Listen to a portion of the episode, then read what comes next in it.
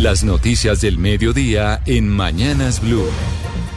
Estamos aquí como siempre conectados con el servicio informativo de Blue Radio para actualizarnos de las noticias rápidamente que suceden hasta ahora en Colombia y en el mundo. A la cabeza del servicio informativo, don Leonardo Sierra, buenas tardes. Buenas tardes, eh, Camila, para usted y para todos los oyentes de Blue Radio. Hoy hablar del tema de las aplicaciones y qué va a pasar con esas aplicaciones. Recordemos que en las últimas horas el presidente Gustavo Petro puso en Twitter prácticamente responsabilizando a los medios por las protestas que ocurrió durante la madrugada de ayer en Bogotá.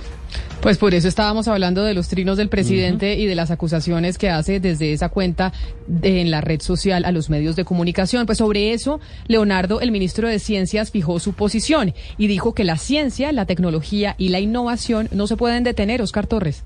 Ante la polémica que ha suscitado el proyecto de ley que prepara la Superintendencia de Transporte con el que se desconectaría las aplicaciones de transporte como Uber, Didi, Cabify, entre otras, el ministro de Ciencias y Tecnología Arturo Luna aseguró al término de un evento en el que se lanzó el Distrito de Ciencia, Tecnología e Innovación de Bogotá que las plataformas y la tecnología en general es algo que no se puede detener. La ciencia, la tecnología y la innovación no se puede detener, pero en el momento en que eh, las aplicaciones pueden vulnerar ciertos derechos, es donde debemos entrar a regular este tipo de cosas. Y bueno, ya es competencia del Ministerio de Transporte y la Superintendencia empezar a regular aquellos que consideren pertinente. La reacción del ministro se da un par de horas antes de que se produzca la reunión en el Ministerio de Transporte entre los representantes de las plataformas y el gobierno para llegar a consensos en la regulación de esas aplicaciones que tanta polémica han generado la Fiscalía durante la audiencia de medida de aseguramiento contra John Paulos. Recordemos que este ciudadano norteamericano está siendo acusado por el asesinato de la DJ Valentina Tres Palacios. Allí la Fiscalía revela pruebas contra este ciudadano estadounidense. Una de ellas es la cinta con la que cerró la maleta con el cuerpo de Valentina Tres Palacios y que luego la abandonó en un contenedor de basura en la localidad de Fontibón. Juanita Tobar. La Fiscalía manifestó que John Paulus fue capturado en Panamá el pasado martes 24 de enero y hallaron en sus pertenencias la cinta aislante color negro con la que habría sellado la maleta azul donde encontraron el cuerpo de Valentina Tres Palacios. El fiscal manifestó que hay una investigación en curso para establecer si esta cinta encontrada en la maleta de Paulus es la misma que utilizaría para envolver la maleta que contenía el cuerpo de la joven DJ. Otro detalle revelado durante la audiencia por la Fiscalía es un testimonio de un conductor de una plataforma de transporte quien asegura que transportó a John Paulus y este le preguntó al conductor si sabía dónde podría comprar una droga que se llama Tusi o cocaína rosada y que Paulus le mostró que venía a Colombia a visitar a su novia Valentina Tres Palacios. También se conoció el testimonio de la persona que trabajaba en la empresa dedicada a rentar vehículos. Esta persona dijo que Paulus alquiló el carro del 20 al 23 de enero y que él entregó el carro un día antes de lo acordado, que el carro tenía un rayón y esta persona sí notó que el estadounidense tenía un rasguño en su mejilla derecha. La fiscalía asegura que John Paulus se expone a una condena de 50 años de cárcel solo por el delito de feminicidio agravado. Camila, y ya hoy arrancó el nuevo traductor y nuevo abogado John Pauls. Y el traductor, pues lo, escuchamos y, creo que pues Mariana, no sé si ya dejaron sin trabajo. Le eso iba a decir, dejaron sin trabajo a, Mariana de, de traductora. Qué lástima, beca.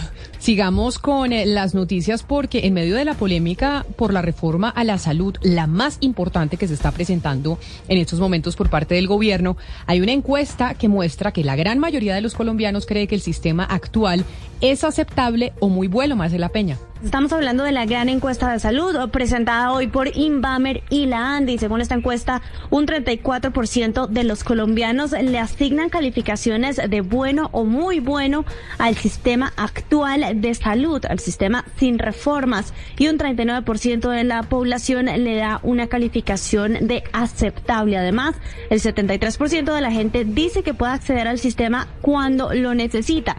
Las quejas de quienes no pueden acceder al sistema en esos momentos están relacionadas principalmente con la demora en la solicitud de citas y otros trámites con el sistema de salud. Además, para los colombianos, la oportunidad y la facilidad para pedir sus citas médicas son el principal problema del sistema de salud. Su principal fortaleza es los recursos públicos que aporta el Estado para garantizar la atención.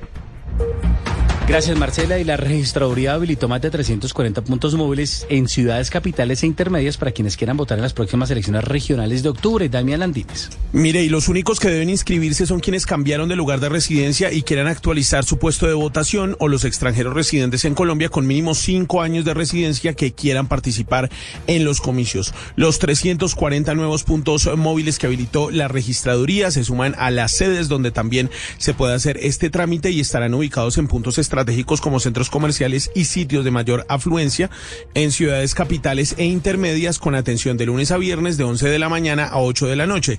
Para actualizar el puesto de votación solo hay que presentar la cédula antigua o la cédula digital o la de extranjería y también puede consultar en la página de la registraduría para saber si hace parte del censo electoral.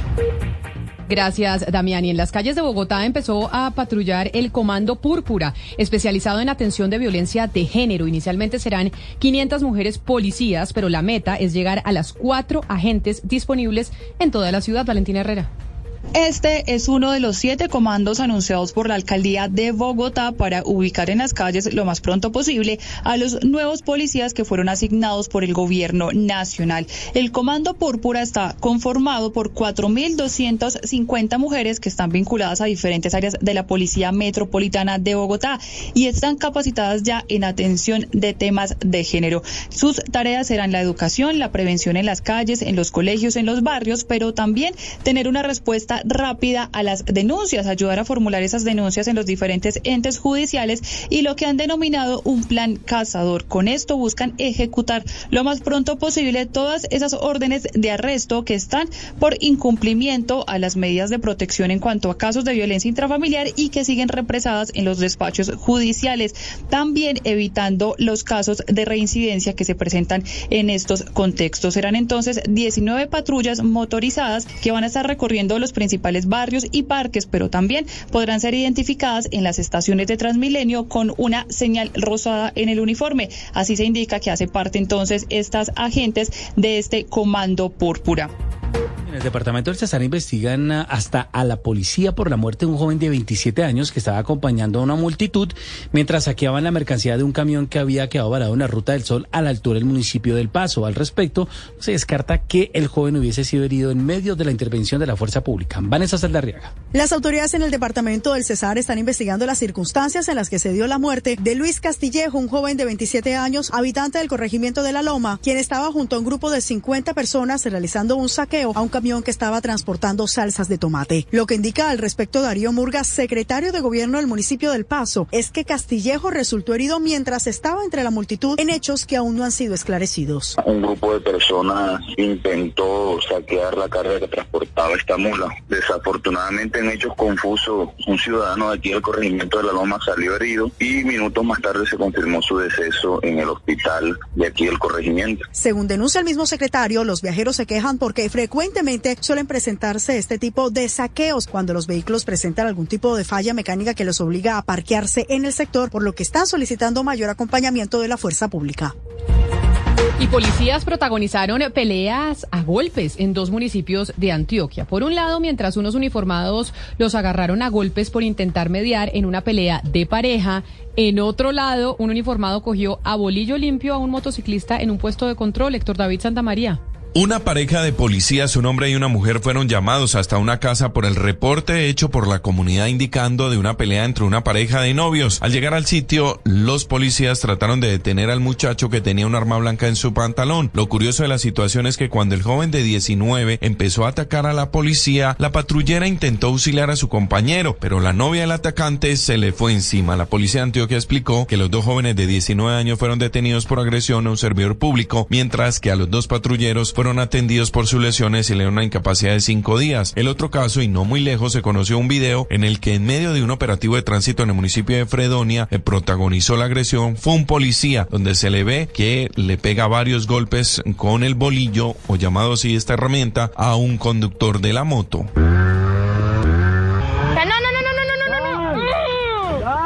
Desde el comando de la Policía de Antioquia explicaron que ambos casos ya están siendo investigados internamente.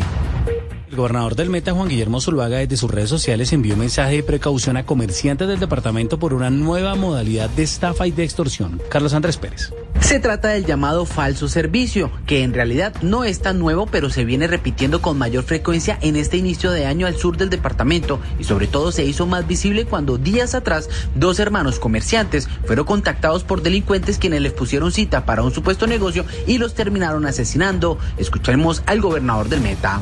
Los dos hermanos se fueron hasta este sitio y esos degenerados les hicieron videos y les mandaron a la familia pidiéndole plata por el, por el rescate. Pero cuando mandaron los videos, ya habían matado de una manera miserable a estos dos hermanos. Esa modalidad de estafa se llama falso servicio.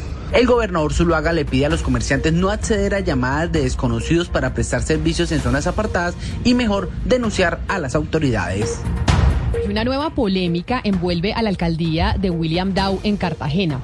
En esta oportunidad por una convocatoria para que jóvenes estudiantes realicen sus prácticas laborales en el distrito ad honorem, es decir, gratis. Representantes estudiantiles de todas las universidades de la ciudad rechazaron la iniciativa y la calificaron como explotación laboral. Dalida Orozco.